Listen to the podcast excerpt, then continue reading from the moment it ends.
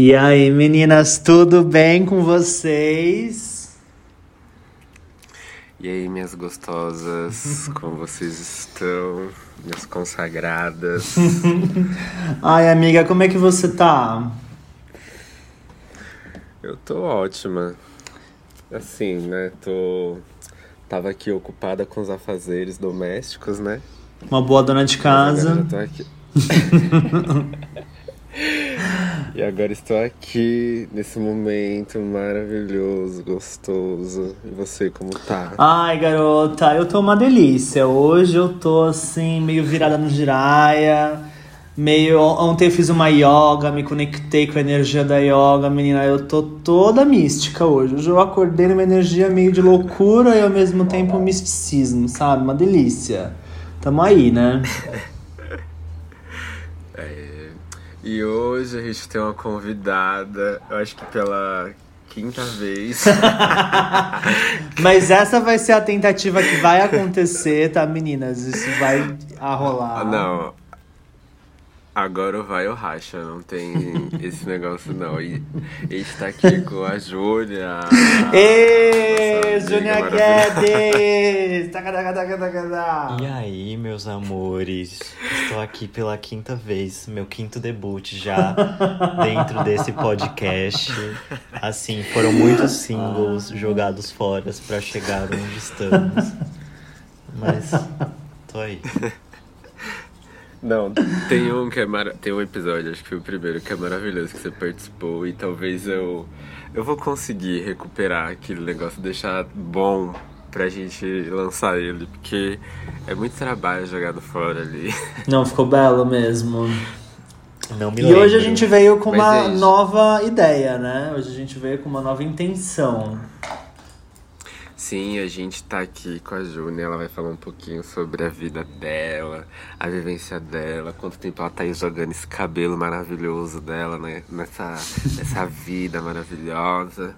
Essa vida de LGBT, não é mesmo? Essa vida de garota LGBT que viveu, experienciou coisas e tá aqui pra compartilhar com a gente as os babados todos, né? E alguma palavra, alguma mensagem que ela puder deixar pra alguém que, né, tiver precisando escutar algo pra encorajar e pra ajudar. Você armou pra. É.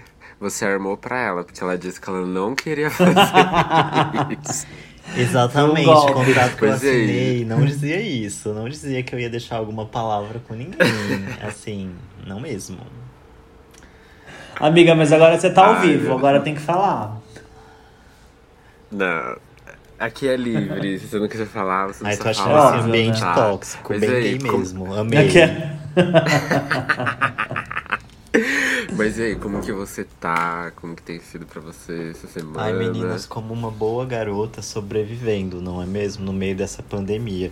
Se não fosse Kim Petras e Carly Rae Jepsen na minha vida, eu não sei como eu estaria hoje. Será que eu ainda teria autoestima? Também não sei. Mas é, elas que me ajudam aí nos meus dias perigosos de autossabotagem, não é mesmo? É, bom, como vocês já ouviram, eu sou a Júnia e mesmo eles não tendo pedido pra eu me apresentar, eu tô aqui me apresentando porque eu sou uma garota que gosta de se apresentar. Eu sou uma garota que você vai me conhecer mesmo que você não queira, porque eu brilho muito. Então, eu já tô aqui Nossa, É, gente, que que é falando isso? Nossa, já me deitou. pra vocês, né? É, eu tenho 25 anos, eu nasci no Ceará e eu tenho muito orgulho de ter nascido no Ceará, apesar que não foi assim sempre, porque morando em São Paulo há muito tempo, as pessoas são um pouco xenofóbicas. É, então, às vezes eu ficava meio sem graça de contar que eu morava aqui, que eu tinha, eu que eu, na verdade, olha, eu também me embolo. É, eu tinha um pouco de vergonha de falar que eu era cearense porque é sempre pejorativo. É sempre o cabeçudo, ou é sempre você fala de tal jeito e o seu sotaque é diferente, etc. Mas hoje eu tenho muito orgulho de ser um viadinho cearense, muito orgulho mesmo. É... E é isso, meninas. Que delícia, E de- e de amiga. que cidade Gostei. Que você nas... E de que cidade que você é? Eu nasci Ceará? numa cidade chamada Potengi. É bem no interior do Ceará, no sul, no caso, perto de Juazeiro do Norte. Tem várias cidades ali que são bem próximas e que tem muitas pessoas que nasceram lá. Então eu amo quando eu encontro pessoas que nasceram nessa região, que eu fico tipo, uau, parabéns, você é incrível. É, mas faz tempo que você mora aqui em São Paulo? Já tem uns 12, 12 anos. Não, mentira, tem mais. Eu me mudei pra cá, pra o estado de São Paulo, quando eu tinha 10 anos. Eu tenho 25, então eu provavelmente moro há uns 14, quase 15 anos aqui em São Paulo. Já é bastante tempo eu não ter um sotaque forte, que eu era o que eu gostaria de ter. Um sotaque forte. Mas, menina, eu fico imaginando, porque você tem uma voz tão gostosa de ouvir, pensa com sotaque, gente. Pois é, amor, não é só a voz que é gostosa. Louca! Não, o sol tá em leão, mas assim, né? Ai, amor. é. que... Não, tá certo, tá certo, eu acho isso justíssimo, né? E pra quem não sabe, é, eu conheci a Júnia de uma forma muito bizarra, assim, muito... Tudo bem que não é bizarra dos dias de hoje, né? Mas eu conheci ela através do Facebook, não foi? Foi, ele me stalkeou. Aí ele me A adicionou. Ah, louca, gente. Achei que É, vocês tinham se conhecido no culto.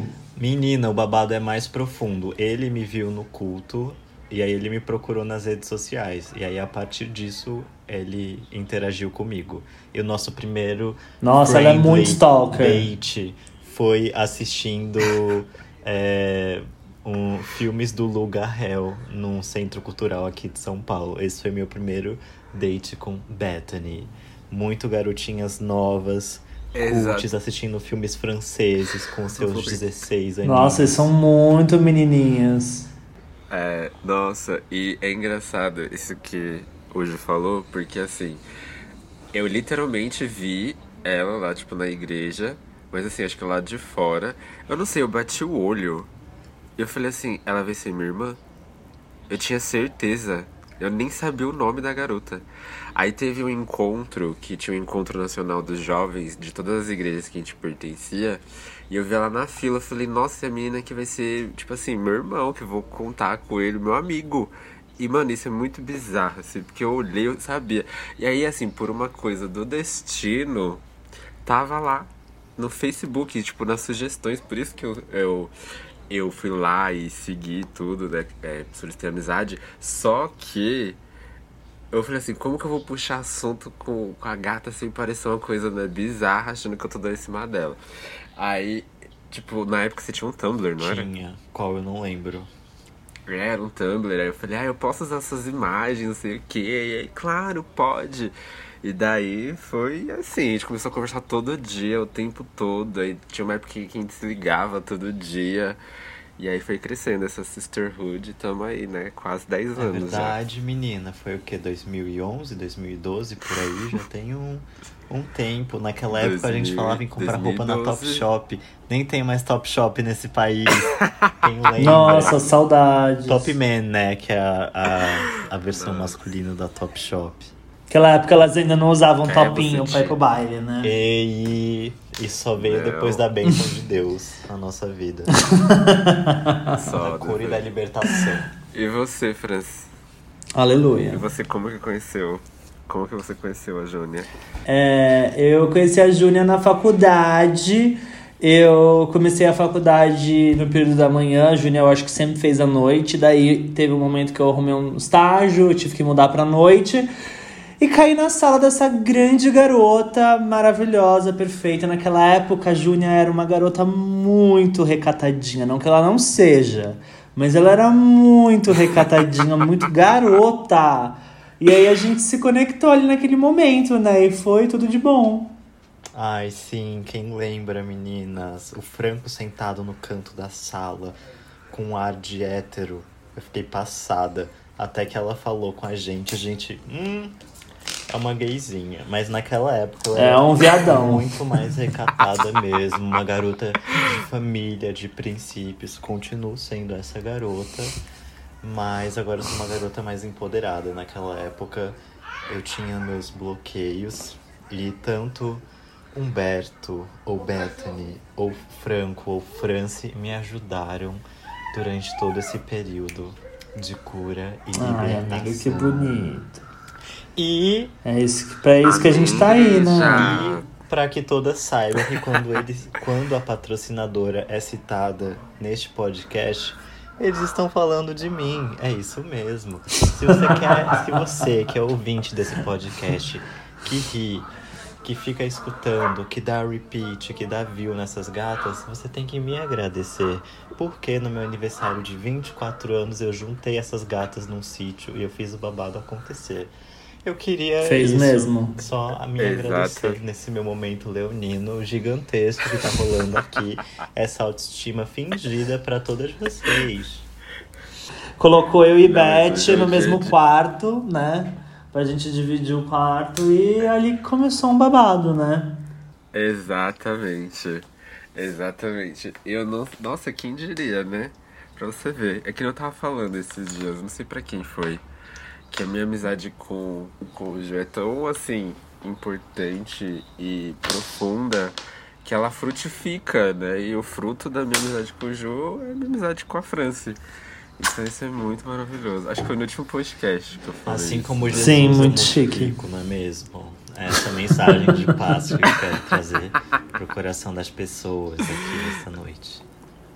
Neste dia. Sim, Ju, você. Ai, gente. Você falou sobre. Você falou sobre seus bloqueios, sobre. está falando sobre sua polidez, tudo. É, como que foi a sua infância, né? O seu. A, a sua construção, a sua família. Porque você realmente é muito polido, muito educado, tem todo aquele assim, sabe? Aquele lance assim de gente fina. De onde vem isso? Ai, meninas, é, isso vem, né, ali da minha descendência francesa co- co- colonizadora, né, que quer acabar com o mundo. É, e é por isso. É o capitalismo. Na, na verdade, sei lá, gente. Eu acho que ao longo da vida a gente vai construindo várias peças. A gente vai se entendendo, se desentendendo e se entendendo de novo. E acho que eu cheguei em um momento que eu fui construindo isso com as referências que eu tinha ali naquele momento. Mas acho que isso é muito mais de um júnior adolescente para adulto que teve outras responsabilidades do que um júnior criança da minha infância, porque a minha família é super simples. A gente vem de uma cidade pequena que é muito simples. Eu nunca tive milhões de coisas assim, nunca fui uma pessoa riquíssima, nunca me faltou nada, nunca me faltou nada assim. Mas não fui a gata super privilegiada que as pessoas devem imaginar pelas minhas fotos, não é mesmo? É, mas minha infância foi tranquila, ao, ao meu ver, de, de forma geral, né? É, eu era uma criança, assim, bem ativa, eu era super agitado, eu já tinha uma personalidade que era forte, eu sabia me expor, eu ensinava a coreografia do Ruge para os meus primos, eu ensinava a coreografia do Bros, eu pegava sacolas, fazia saias de fada para mim, mas tudo de uma forma que era muito brincando com a minha criatividade, mas por nascermos nessa cidade machista, principalmente porque eu vim do Nordeste e por um tempo eu morei no Norte, eu acho que todas essas coisas com o tempo foram sendo muito reprimidas pelos outros, sabe? Então, por mais que eu tinha ali Uhum. todos os checks pra garotinha viada, eu acho que quando bateu a- ali a pré-adolescência, eu acho que foi meio que tipo, se toca em garota, que você não pode ficar fazendo essas coisas não. Não desmunheca aqui na frente não, porque não é legal. É, não usa esse chinelo do Rebelde porque não é legal. Álbum de figurinha da Floribela, para com isso. É, então, ah, inclusive eu tenho meus CDs da Floribela até hoje com todas as figurinhas no encarte. Nossa. Todas as figurinhas Passado. no encarte. Inclusive, semana passada eu dormi duas Gente. horas da manhã assistindo uma live da atriz. É isso. Esse é o meu guilty pleasure pra vocês desse episódio. Mua. Ou seja, você era uma criança muito viada, né? Tipo, Ai, não quero me gabar. Poderia ter sido bem mais, poderia ter sido bem mais. Mas, é, infelizmente, não fui. Mas eu acho que isso tudo se extrapola hoje de alguma forma. Apesar de, por vezes, eu ser quieto na minha, ser polido, como vocês dizem. Vocês já me viram muito bem numa balada. Então, é isso. Né, é que, é que quando eu falo de polidez, é que, por exemplo, eu, se deixar, eu falo baixaria assim, da pior baixaria que existe. Entendeu? E tipo assim, você fala, mas você tem seu jeitinho doce. Você fala de um jeito chique. Chique. É muito chique, entendeu? Assim, então, não é igual eu. A França é baixa, eu consigo ser mais. então é intenso, Amada. entendeu? Não que eu não seja uma pessoa polida, Oh, né? je ne sais Mas- pas pourquoi, mais je pense que c'est la vie. A gente joga um Ah, sapo é no, muito- no, no podcast pra vocês entenderem. Ela Chique. veio, ela veio bater cabelo hoje aqui. Gente, eu, eu não sei, eu acho que, tipo, te- tem, tem questões que. Sei lá, eu acho que eu passei por esse período de, tipo. Eu sempre fui uma pessoa muito comportada e eu sempre aceitei muito a opinião de autoridades, né? No caso, pais, professores, figuras de autoridade que a gente tem ao longo da vida. Então. Mas eu acho que é- é- são essas questões de você ser reprimido de, de alguma forma, alguém reprimir a, a sua, não existência, mas a sua forma de ser, a sua forma de agir. E mas eu acho que eu, eu sempre fui pegando algumas referências quando a gente assiste um filme é, de, de algumas personalidades que eu acho que tinham mais a ver comigo. É, acho que talvez seja muito do que você quer transmitir para as pessoas também. E eu sempre fui muito didático. Eu, desde pequeno eu adorava brincar de dar aula. Eu acho que eu tenho um pouco disso de tipo de ser didático na forma de falar, de parar e explicar e explicar de novo. É, e aí, se for preciso, eu explico mais uma vez. Mas eu não, eu não sei bem.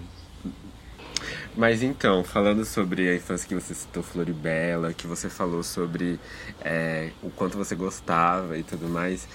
Quando você era criança, você tinha algum crush que você olhava assim na TV e ficava. "Hum". Eu não me lembro bem, tipo, antes dos 10 anos, sabe? Mas eu lembro das novelas. Então eu lembro que eu assistia Coração de Estudante, que eu assistia Da Cor do Pecado. E eu sei que provavelmente em algum momento ali. Nossa, eu não sei porquê, mas pra mim você tem a cara daquela gayzinha que tinha um pôster do Zac Efron no quarto, sabe? Do High School Musical. Calma, ah, com 10 anos ainda. É, High School Musical saiu com 10 anos, mas não, não tinha. Não, pode do- ser ele, pode ser ele abraçado com a menina A lá, com a. Vanessa, a Manuela. A Gabriela, isso. É, Pode ser. é, talvez um, um pôster do Troy não, mas cards com fotos do High School Musical eu tenho até hoje. Eu tenho vários da Sharpay. É, eu acho que Nossa. nessa época, quando eu tinha uns 10 anos, que eu tava me construindo ali, então, tipo, eu assistia Rebelde, eu assistia Floribela, eu assistia High School Musical. High School Musical foi assim, tipo, meu licenciado em inglês, eu aprendi e eu ainda aprendo muito com High School Musical, porque vira e mexe eu entro no YouTube e eu escuto várias músicas. Eu adoro cantar Fabulous até hoje, seja no karaokê, seja na festa de amigos em casa. Eu tenho meu momento bem garota na piscina, perguntando Where's my Jimmy Choo? É, cadê minha. Cadê a minha toalha da Prada, né? É, Eu acho que foram, foram Nossa, influências muito interessantes, coisa- assim. Acho que na minha, na minha formação, é, ter esses três grandes, tipo Rebelde, Floribela e... Mas, amiga, a gente tá falando de rola. Ai! Bom Nossa. dia! Você já, foi, você já foi pro outro lado, entendeu? A gente tá falando de Tá rola. Bi. vendo? É, é sobre isso que eu tô falando. Eu acho que meu primeiro crush, assim, essa- foi o David Henry, do Feiticeiro de Waverly Place. Ele era o irmão da Selena Ai, Gomez. de Eu acho todas, que, assim, né? é um E, senso meu aqui, Deus, né? Toda vez que eu olhava, que aparecia ele na tela inteira, do- dos pés à cabeça, o volume da calça sempre chamava atenção, não é, meninas? E eu amava Nossa. o, como ele era inteligente, apesar que ele era bem chato, mas, tipo, me chamava muito a, a, a atenção, toda essa sabedoria que ele tinha, as coisas que ele tinha pra falar. E, mas ao mesmo tempo ele era o irmão mais velho, então ele tinha que ser responsável e todas essas coisas de alguma forma. Isso me chamava muita atenção. Depois tem o namorado vampiro da Selena Gomez, que eu acho que o nome do ator é, é Greg Gregory, que eu também achava ele assim, gatíssimo. Mas eu acho que até então, eu acho que foi aí que eu percebi que eu gostava muito do David Henry e que ele era tipo um crush. Porque até então eu, eu não tinha tanto isso, por exemplo, pelo Zac Efron. É, eu achava ele maravilhoso. Eu lembro das meninas gritando no, no cinema, nos primeiros segundos de High School Musical 3, quando ele aparece na quadra suando com aquela jersey de jogador de basquete e as meninas. Ai, que delícia. Eu assim, bem quietinha. Eu, eu gritava junto. Fingindo, passar, tipo, dando risada, tipo, ai, essas meninas, né? Mas aí. Mas eu nunca tive nada assim muito. Uou. Ah, eu achava o Alfonso Herrera gatíssimo também, mas não. Não, não, não foi. Ai, gente, um momento pesadíssimo da minha vida. Os Mutantes. Só tinha homem sem camisa dentro daquela novela. Tipo, toda noite era um tiro Nossa, diferente. sim. Não lembro quem eram os atores. Tinha um que mexia muito Sim. comigo.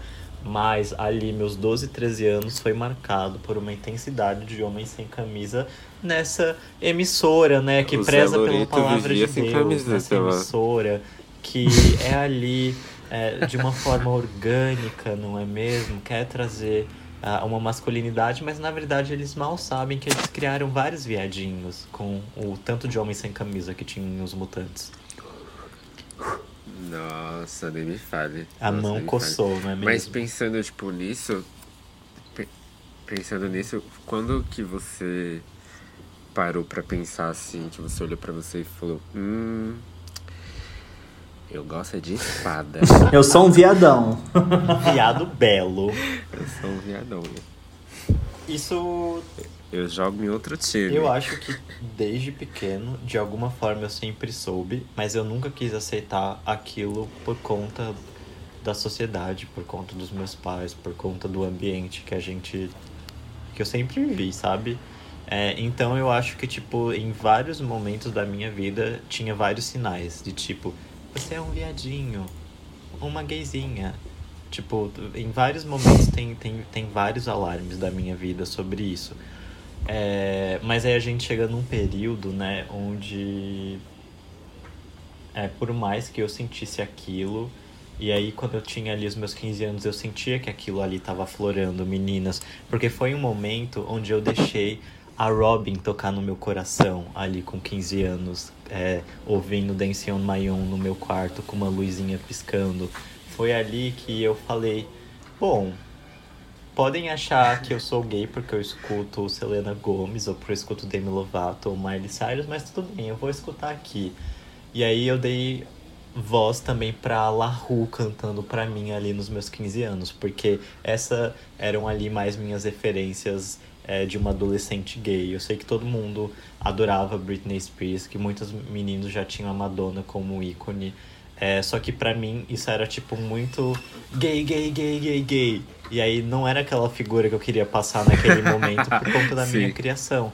Então eu, eu ficava ali no Besides. e Era uma Marina and the Diamonds quando ela não tinha lançado o segundo álbum dela. Então era aquele pop mais alternativo, que ia para umas bandas de indie rock, sabe?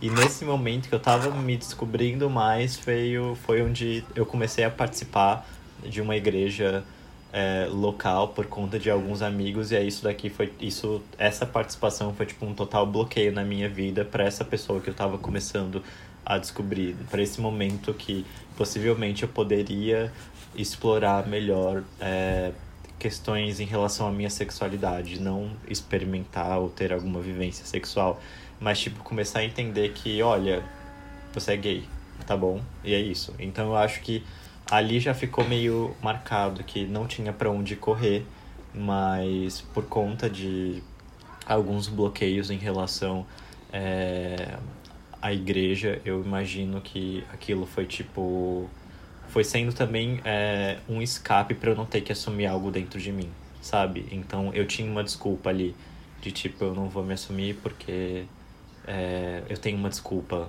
ali e aí por todo o contexto, enfim, família e etc.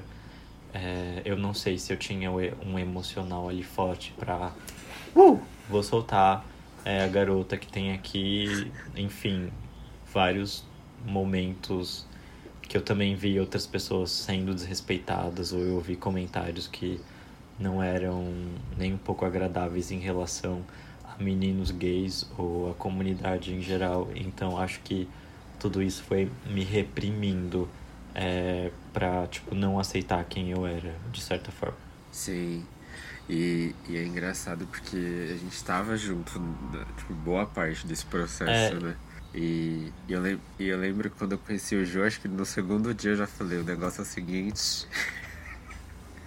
Sou viado, mas assim, não pratico. Lembra? Ai, amigo, você demorou um tempo que eu já assim, pra a me contar. Eu acho que, tipo, esse meu processo foi bem antes de te conhecer. Eu acho que foi, tipo, um, um ano e meio, dois anos antes de te conhecer. É, mais ou menos. Mas pra senhora me contar alguma coisa demorou bastante, assim, pra senhora soltar, olha, eu sou assim, mas eu não quero isso daqui não, tá? Eu vou aqui segurar na mão de Jesus Cristo. Eu acho que demorou um tempo e demorou mais um tempo para tipo, eu mesmo também ter, tipo, uma coragem de falar que, tipo, olha, eu acho que não vai funcionar desse jeito.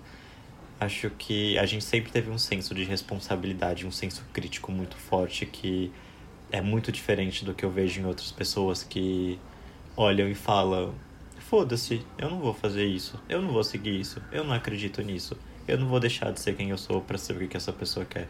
Então eu. E aí eu não sei se isso é uma coisa de, criação, se é algo que a gente gera dentro da gente mesmo, se é porque a gente não quer desagradar as pessoas. Mas eu, eu, eu sinto que eu e Bethany, a gente sempre teve mais esse sentimento de tipo vou respirar, vou guardar o meu saltinho, é, esconder, abaixar um pouco aqui a saia e vou é, segurar aqui mais um pouco. Eu vou segurar aqui mais um pouco. Eu vou segurar aqui mais um pouco até que não tinha mais ninguém para segurar ninguém, não é mesmo? Mas acho legal que no nosso processo é, a gente sempre se respeitou e nunca ficou assim, ah, você é, né? Acho que foi sempre uma coisa assim, no dia que você me contou, né? Foi o dia que você se sentiu à vontade. Eu acho que assim, por mais que a gente soubesse, acho que, sei lá, precisou, porque ainda a gente é de uma geração que precisava verbalizar, né? Tipo, olha, então, sabe, é isso. E, mas acho que a gente sempre teve uma, uma, uma relação assim de, de ter, de respeitar isso é, na, nessa questão, tipo, de, de entender, sabe? Quando eu te contei, você, ah, beleza, tudo.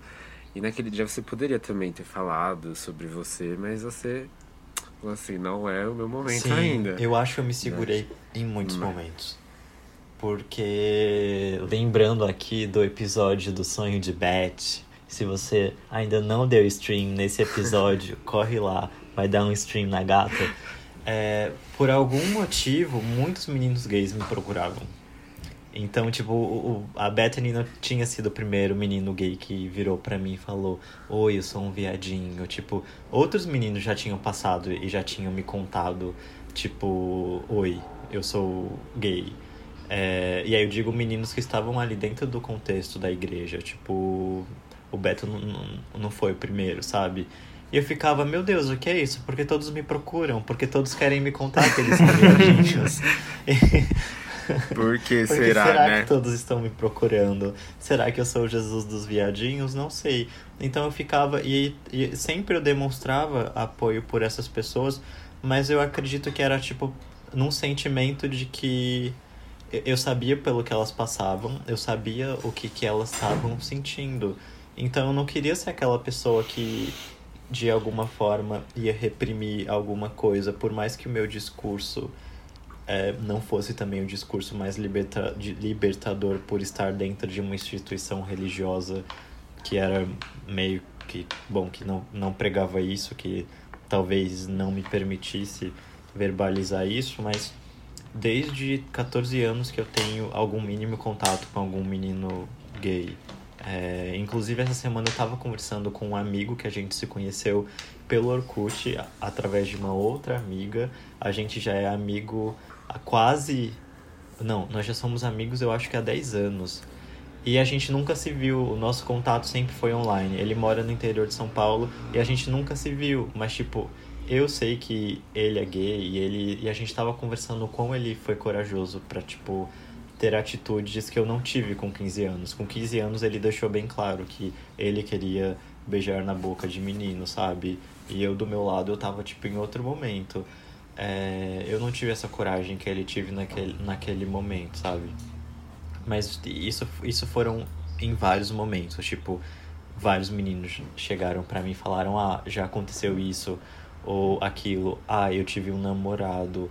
E sei lá, acho que até 2015 ou talvez o, o começo de 2016 eu era essa pessoa que escutava e que eu não não verbalizava do tipo, ah, eu sou também. Tá, tá tudo bem. É assim. Mas, amiga, quando a gente se conheceu em 2016, não foi? Você, você era um viadão. Não, amiga, quando a gente se conheceu, a gente tava no terceiro semestre da faculdade. Eu. Foi, foi, um- foi um, um longo tempo ainda. A única pessoa. Só tinha uma ainda, pessoa. você ainda não era? Assim, é, eu era, né, menina? Eu só não colocava. Não, mas é que, é que gay, na minha cabeça, eu, tipo, desde o primeiro momento que eu te vi, eu falei, hum, uma garotona. Tipo, eu nunca olhei e falei Ah, eu sempre banquei a hétero. garotona, acho que eu só não assumia o. Nossa, Não, jamais. não, é. Até que eu lembro que quando você começou a falar do seu boy pra mim, eu já era Amiga, o- isso foi um pulo o- grande, hein? Ó, a gente tá falando ali de terceiro, quarto semestre pro último semestre da faculdade. Tem aí no mínimo Sério? um ano e meio de, de diferença. Ai, amiga, Foi. desculpa. Na minha cabeça era tudo, tudo uns viadão junto batendo peito, entendeu? Na minha cabeça sempre foi assim. Então, Era pra ter sido assim, porque eu acho que a gente tinha um ambiente muito seguro. Eu com as meninas, eu com você, a gente, tipo, ia comer coxinha no bar. Era pra isso que a gente ia no bar, não era pra ficar louco. A gente comia coxinha e eu bebia sempre suco de laranja. Então eu acho que a gente tinha um, um grupo ali muito aberto pra discutir muitas coisas. Mas é, eu não me sentia à vontade. E eu sentia que as pessoas iriam me julgar, sabe? Porque as pessoas tinham uma visão do menino certinho, do menino que vai na igreja, que é fofo, que acolhe, não sei o quê. E aí, pra mim, parecia que no momento que eu falasse o contrário, eu ia ser julgado por falar o contrário, sabe? Nossa, eu tô chocada, eu tô chocada. Gente, na minha cabeça tudo foi muito diferente. Não, eu, eu, é Na porque... minha cabeça foi Mas muito. acho que é por Dos Não, amiga, na minha cabeça, desde a primeira que, vez que a tipo, gente eu se me abri. viu. Foi pra você que, tipo, eu contei as coisas. Tipo, tinha outros meninos da sala que em nenhum momento eu falei sobre orientação, a minha orientação sexual. A não... Eu só fui. Mas nunca foi algo, tipo, tenso. A gente só rolou. Tipo, eu olhei e falei, e aí, garota? Você bateu e falou, e aí, garota? E foi isso. Tipo, não, não teve aquele. Eu acho que nunca teve aquele momento entre nós de tipo, ó, amiga, eu sou viado. Tipo, nunca teve isso. Tipo, a gente, você sempre soube de mim, eu sempre soube de você. E, tipo, nunca. Acho que é por isso que a gente sempre se abriu, sabe? Tanto é que eu, eu via que você era uma garota mais escondida. Eu lembro disso, de tipo, você era uma garota que tava entendendo o babado que tava acontecendo ao seu redor. Tipo, isso era uma coisa que eu via claramente, assim, você logo que a gente se conheceu. Mas, nossa, logo em seguida você já tava batendo peito, tipo, na minha cabeça, sabe? Não, acho que, tipo, você contou outra história Mas acho que é... na sua cabeça. Porque, tipo, esse momento que, pelo menos para mim, que eu me senti mais livre foi no, no último semestre, no TCC. Tipo, primeiro semestre É. de 2017. Até antes, eu não deixava nada. Não, pra mim em nada 2017 assim, você já era uma mulher. Pra mim, quando você apresentou o, o TCC, tava de salto na minha cabeça. Ah, entendeu? sim, ne- nesse assim. momento eu já tava ali com. Na minha Com cabeça você já tava assim, compreendida, totalmente Sim. compreendida, sabe? É, mas tipo, aquilo foi.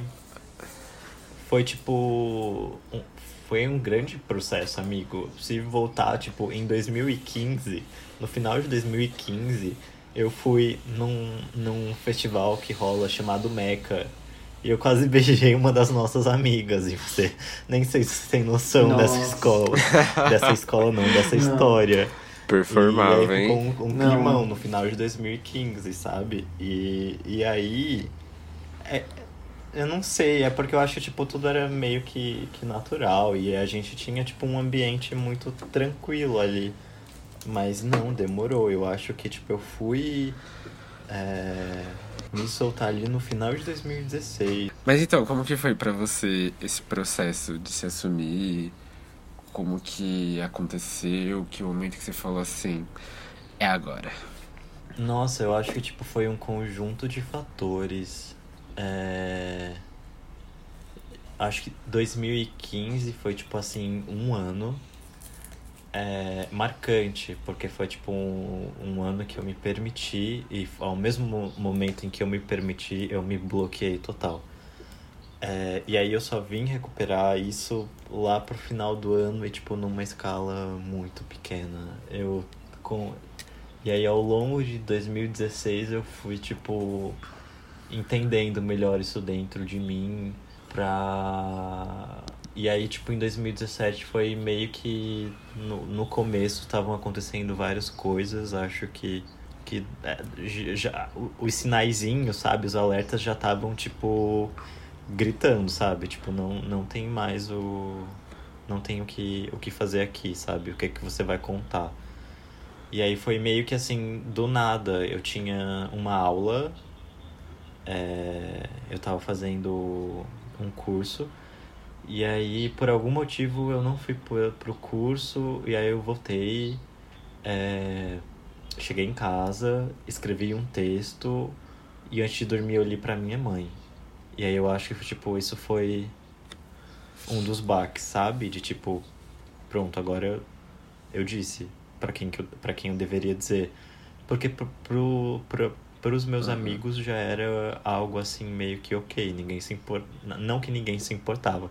Tipo, todos estavam ali receptivos, estavam me apoiando, mas não ia ser um, um big deal, sabe? Já era uma coisa meio que tá tudo bem. É, e, mas foi ao, ao longo de 2016 eu fui, tipo, aceitando algumas coisas, me boicotando em outras coisas. É, mas eu acho que foi, tipo. Foi em, em 2016 que as, algumas coisas ficaram mais claras pra mim. Que meio que, tipo. É bem now or never. É tipo, agora vai ou, ou, ou não vai, sabe? Porque ou eu tinha atitude de contar, tipo, de aceitar pra mim mesmo, de dizer para as outras pessoas que eu achava que era necessário contar, ou eu ia me fechar. E aí eu ia entrar num looping que eu já tinha visto acontecer, sabe? De tipo, eu entrar, eu ir tentar fazer o que as outras pessoas estão me dizendo que é certo para ser feito. E aí eu saberia que eu chegaria em um momento onde eu iria me frustrar de novo. É, então, acho que esse momento de tipo, quando eu percebi que, que eu era, foi com os meus 14 para 15 anos, que tipo, ficou algo assim mais claro para mim. E também é um momento onde o, o meu corpo estava se desenvolvendo e tinha outras questões é, para além do, do eu me identificar. Mas foi um, foi um longo período dos meus 15 anos até os meus 19. Mentira, até os meus 20 anos. Foi, foi, foi muito tempo, assim. É, pra eu, tipo, falar. E aí, gatinhas, tô chegando, sabe? Foi, foi um período longo. É, e é uma, é uma jornada, né? Mas eu fiquei muito, assim, orgulhoso de você no dia que você me contou. Porque eu falei, caraca, velho. Tipo, porque eu tava vivendo. Assim, é diferente da história da França, né? Do que ela viveu. Então acho que era a primeira pessoa muito próxima de mim que tava, tipo, é, se abrindo, contando pra mãe. Porque, por exemplo, o Heitor foi fazer isso depois de mim, sabe? Então é muito doido, assim, como eu fiquei assim, caraca. A minha hora vai chegar. então, é A muito água doido. bate em algum momento. É muito doido. A água bate na bundinha uma hora, daí não é a Xuca.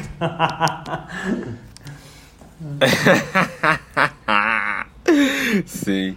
E depois que você passou por esse processo de se entender, de se assumir, como foi pra você, tipo, chegar, se inserir na comunidade, é, vamos falar gay, né? Porque nós somos o, o G da comunidade. É, eu, assim.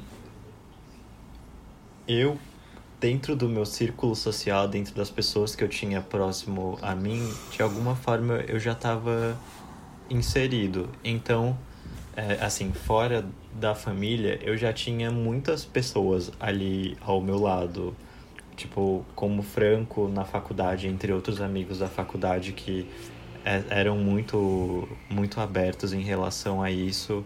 É, amigos da igreja que me acolheram ainda quando eu estava na igreja, então, mesmo já tendo me assumido para mim, para alguns amigos dentro da igreja, é, eu passei por um período dentro da igreja onde eles já sabiam que eu era gay e eu tive o, o apoio deles ali dentro. Ninguém, tipo. é, no final da- das contas, eu, eu acho que eu tive, tipo, muita sorte em ter pessoas que estavam me apoiando é, em- em momentos importantes. Acho que esse choque com a comunidade é, bateu quando eu saí desse círculo, quando eu saí desses contatos próximos, quando eu comecei a conhecer ou, outras pessoas, a fazer novas amizades, que me veio um grande bloqueio, porque parecia que aquela comunidade queria me dizer um jeito de como agir, de queria dizer o que, que eu tinha que assistir, queria dizer o que, que eu tinha que ouvir, o que, que eu tinha que, que vestir, sei lá. Parecia que, é, que em que alguns momentos a, a comunidade estava tendo um papel muito parecido como o da igreja, sabe? De tipo, ditar aqui qual que vai ser o seu comportamento. Aham. É, você já escutou isso ou você não escutou? E RuPaul, você já assistiu? Porque você tem que assistir.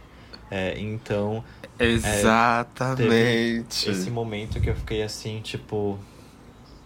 Que? Mas eu não quero fazer isso. E nada contra o RuPaul ou qualquer uma outra coisa. Eu só. Não era o momento, talvez, mas pa- parecia que, tipo, de novo, tinha alguma coisa é, ali acontecendo. Eu tinha que exercer um papel ali que eu não sabia que eu tinha que exercer, porque eu já tava passando, tipo, por um monte de coisa. E aí ter que fazer mais essas coisas, o que que eu teria que provar? para quem que eu deveria falar? É, mas eu acho que foi, tipo assim, um... Foi ao mesmo tempo que eu tomei é, é, essa coragem para falar assim pro mundo: Olá, eu sou um viado belo. Parece que, tipo, explodiu, assim, uma bolha de proteção que eu tinha, sabe?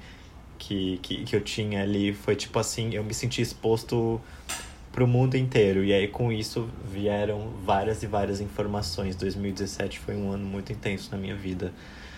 É, corte para eu chorando no final do show do DXX no colo da, de uma amiga. KKKKK. E o Franco encontrando a galera do DXX no bar depois.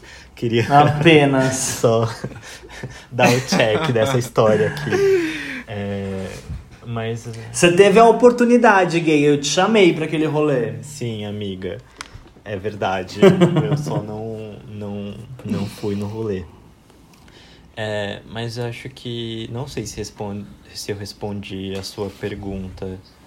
É, mas a comunidade, para mim, é, principalmente hoje, ela é tipo muito grande. É, por mais que sejamos uma minoria e a gente tem vários recortes que não me agradam muito. É, tem várias questões que a gente poderia problematizar, ou que a gente pode problematizar em um outro momento. Mas uh, o sentimento que eu tive é que foi uma comunidade acolhedora por conta dos meus amigos próximos, da, daquelas pessoas que já se identificavam, que já é, afirmavam a identidade, a identificação delas. Então, em relação a, a ter apoio de pessoas, foi algo que eu não não posso e que eu não deveria reclamar, mas é, participar da comunidade entender é, é algo muito complexo para mim ainda, porque, enfim, acho que não é o momento. Acho que para todos nós, acho que para todos nós, assim, né? É como eu mesmo já disse anteriormente, é que é, a nossa vivência é muito parecida, né? Diferente da França, que com 11 anos já tava quicando onde não deveria, com 11 anos de idade, né? Mas. É.